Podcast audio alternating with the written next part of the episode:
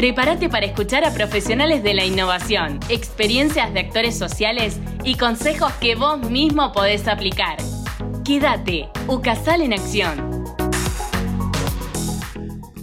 Hola a todos, ¿cómo están? Bueno, aquí estamos con el maestro flautista, como más que maestro, David Gómez García. ¿Cómo estás, David? Hola, Vivi, un gusto saludarte y a todos los radioescuchas. Muy lindo tenerte nuevamente con nosotros y que nos cuentes estas proyecciones de la Escuela de Música 2022 con cosas que pasaron ya este año y que van a tener repercusión hacia futuro y otras cosas que están por hacerse. Así que contanos un poquito cómo viene la Escuela de Música. Bueno, efectivamente, la Escuela Universitaria de Música de Ucasal permanece en constante crecimiento y proyección no solo local, regional e internacional. Este año, 2022, eh, hemos tenido la grata fortuna desde el punto de vista académico, generar dos nuevas carreras. Una de ellas, la de clarinete, eh, que le está liderando un reconocido instrumentista español, el maestro Raúl Traver, quien está con nosotros, se ha radicado aquí en Salta y está generando la escuela de clarinete en Ucasal. Eso por un lado. Por el otro lado, después de estos años de permanencia aquí en la institución y de hacer gestión a través del Instituto de Música Antigua, hemos podido ya crear la carrera oficial de flauta dulce. Qué interesante eso. Eh, pues es un instrumento del cual la mayoría ve, pero le desconoce en su verdadero rol, porque por un lado está el instrumento de concierto que viene desde el Renacimiento y el Barroco y por otro lado las bondades que éste ofrece en la pedagogía musical. Entonces por eso eh, queremos invitar a toda la comunidad para que conozcan un poco, se acerquen a aquellos interesados en UCASAL, que les podemos brindar oportunidades para que se formen en nuestros espacios académicos. Eso por ese lado. Para conocer mm. esto más, como vos nos decías, vamos a dejarles aquí abajo en la descripción un link donde van a poder referenciar y bueno, te van a poder hacer las consultas, pero también acercarse al campus Castañares, las dos formas para acceder a mayor información sobre clarinete y flauta dulce. Y algo más hay como proyección. Eh, por, por, supuesto, eso desde el punto de vista académico, pero también en el proceso académico continuamos con actividades eh, que tienen que ver con los ciclos de conciertos que nosotros eh, proyectamos cotidianamente. Tal es el caso de las actividades que se están generando en el mismo campus universitario, que son los conciertos académicos UCASAL y que justamente eh, este miércoles estaré realizando en la biblioteca uno de los conciertos de la cátedra de guitarra. Entonces estamos buscando que al interior de nuestra institución los estudiantes conozcan lo que hacemos en la escuela de música. Y esto es así de sorpresa, o sea, estoy en la biblioteca, estoy ahí en la parte donde es más informal, donde podemos eh, tomar y aparece el grupo. estamos planeando la intención de generar ese tipo de informalidad, pero de momento aún no. Son conciertos preestablecidos, organizados, precisamente para que haya una visibilidad no solo de las agrupaciones que tienen que ver con los estudiantes. Dentro de ese mismo marco de proyección eh, de actividades, eh, tenemos los conciertos que este año se han venido realizando en el ciclo que se ha generado en el Club 20 de febrero.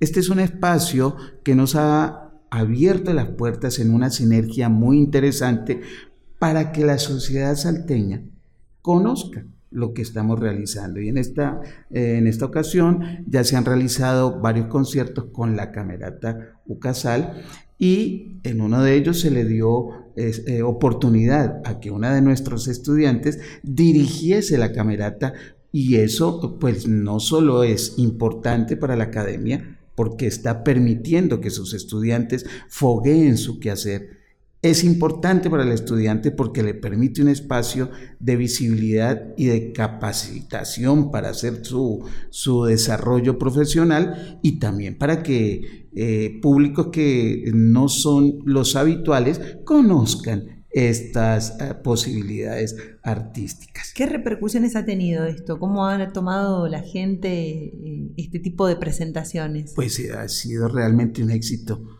Ha sido un verdadero hit el lograr estos nuevos espacios de desarrollo y de proyección artística. Eso como como espacios, digamos, nuevos. Pero también continuamos con los que ya veníamos, eh, que ya teníamos establecidos, como son los ciclos de Apsio y de Cantabile, que eh, se trata de conciertos donde agrupaciones que pertenecen a la, a la Escuela Universitaria de Música hacen presencia en diferentes eh, templos de la ciudad. El próximo sucederá el 29 de julio en la iglesia de San José a las 21 horas. Es la iglesia pequeña que queda en Orquiza, una joya arquitectónica y una joya desde lo acústico que tiene Salta para el mundo. Entonces ahí vamos a tener la presencia de antigua cámara y con repertorio barroco. Hermoso, hablando de música antigua, estuvieron por Bolivia. Exactamente, y eso tiene que ver con la proyección internacional. Es la segunda vez que tenemos la, la oportunidad, valga la redundancia, de ser invitados a este importantísimo festival de talla mundial. Resulta que Bolivia, en la chiquitanía, ha desarrollado eh, ya por más de 13 eh, festivales consecutivos, eh, lo que se conoce como el Festival de Música Renacentista y Barroca Americana Misiones de Chiquitos.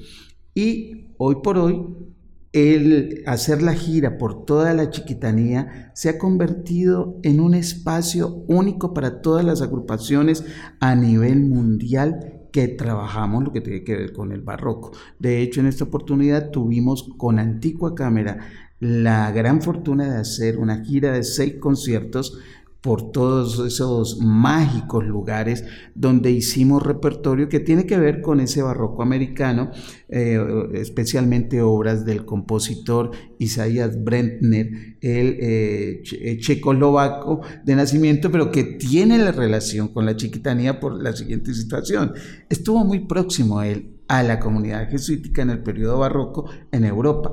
Y esos manuscritos llegaron a la chiquitanía y es muy posible que se haya escuchado más la obra de Bretner en, en, Bolivia, en esos espacios, que lo que se escuchó en Europa. Entonces, ese tipo de situaciones mágicas nos ha permitido, pues, eh, la APAC, que es la fundación que dirige eh, este festival. Entonces, se están abriendo puertas tenemos eh, pensado algunas eh, otras cosas para fin de año y para el próximo eh, año donde se estarán cumpliendo 60 años de la universidad. Entonces queremos desde la Escuela Universitaria de Música pues hacer parte de toda esa proyección porque somos parte de la construcción, somos una familia y todos de la mano vamos haciendo que esta nuestra casa sea cada vez un mejor espacio de formación y de convivencia. Espero que entre las proyecciones de la Escuela Universitaria de Música se encuentre también el vínculo con ese centro de paz que en alguno de los otros podcasts que tenemos eh, vino Vero Musa a comentarnos, porque qué instrumento que es la música, ¿no? Para, como instrumento de paz, de generación de diálogos. Pero por supuesto es que eh, el arte es un medio, es un vínculo que amarra a, los seres humanos, los condiciona y por ende se convierte en un vehículo transformador. Si nosotros sabemos generar las maneras para llegar a los diferentes eh, eh, medios, a los diferentes, a la sociedad, a las diferentes instituciones como ese medio de comunicación, pues creo que estamos ganando un espacio muy importante. Entonces, bienvenidas todas las propuestas. Seguro que te vas a sentar ahí con Vero Musa para, para diseñar algo por los 60 años de la universidad.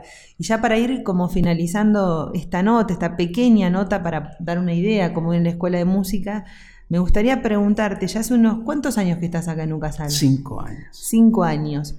Si has tenido algún cambio respecto de la postura de los estudiantes, de nuestros alumnos de la Escuela de Música, si han cambiado, cómo se sienten después de estos cinco años de, gestión, no solamente tuya, sino que hay todo un equipo ahí en la Escuela de Música que ha acompañado, pero hay un cambio de percepción de todo este tema de salir de la universidad o incluso mostrarse internamente en la universidad.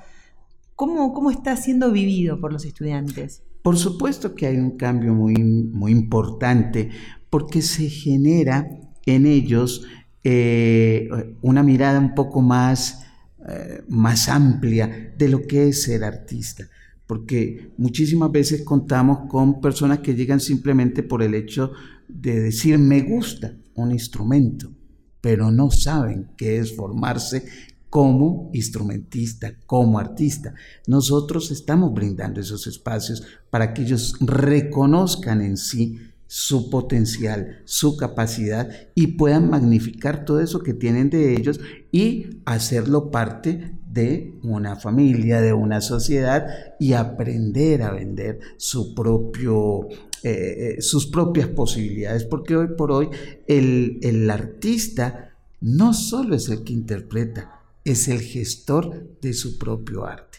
Y en ese sentido tiene que entenderse, valorarse y ofrecerse, es decir, proyectarse. Entonces su casal está generando esos espacios de cambio para que nuestros estudiantes se entiendan, asuman su propio reto, construyan su propia historia y hagan camino a través del arte.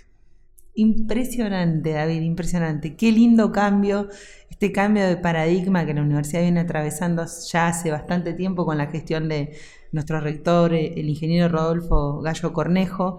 Quedan unos añitos más para, seguir trabajando en, esa misma gestión y en ese mismo sentido. Así que un orgullo tener a la Escuela Universitaria de Música y bueno, en este podcast también. Gracias por haber venido. Oh, gracias a ti. Y bueno, contarles eso, ¿no? Que aquí abajo en la descripción van a tener eh, toda la información para indagar un poco más sobre la escuela de música y estar atentos con este ciclo de conciertos que todos van a poder ir y disfrutar. Muchísimas gracias, nos encontramos en un próximo podcast.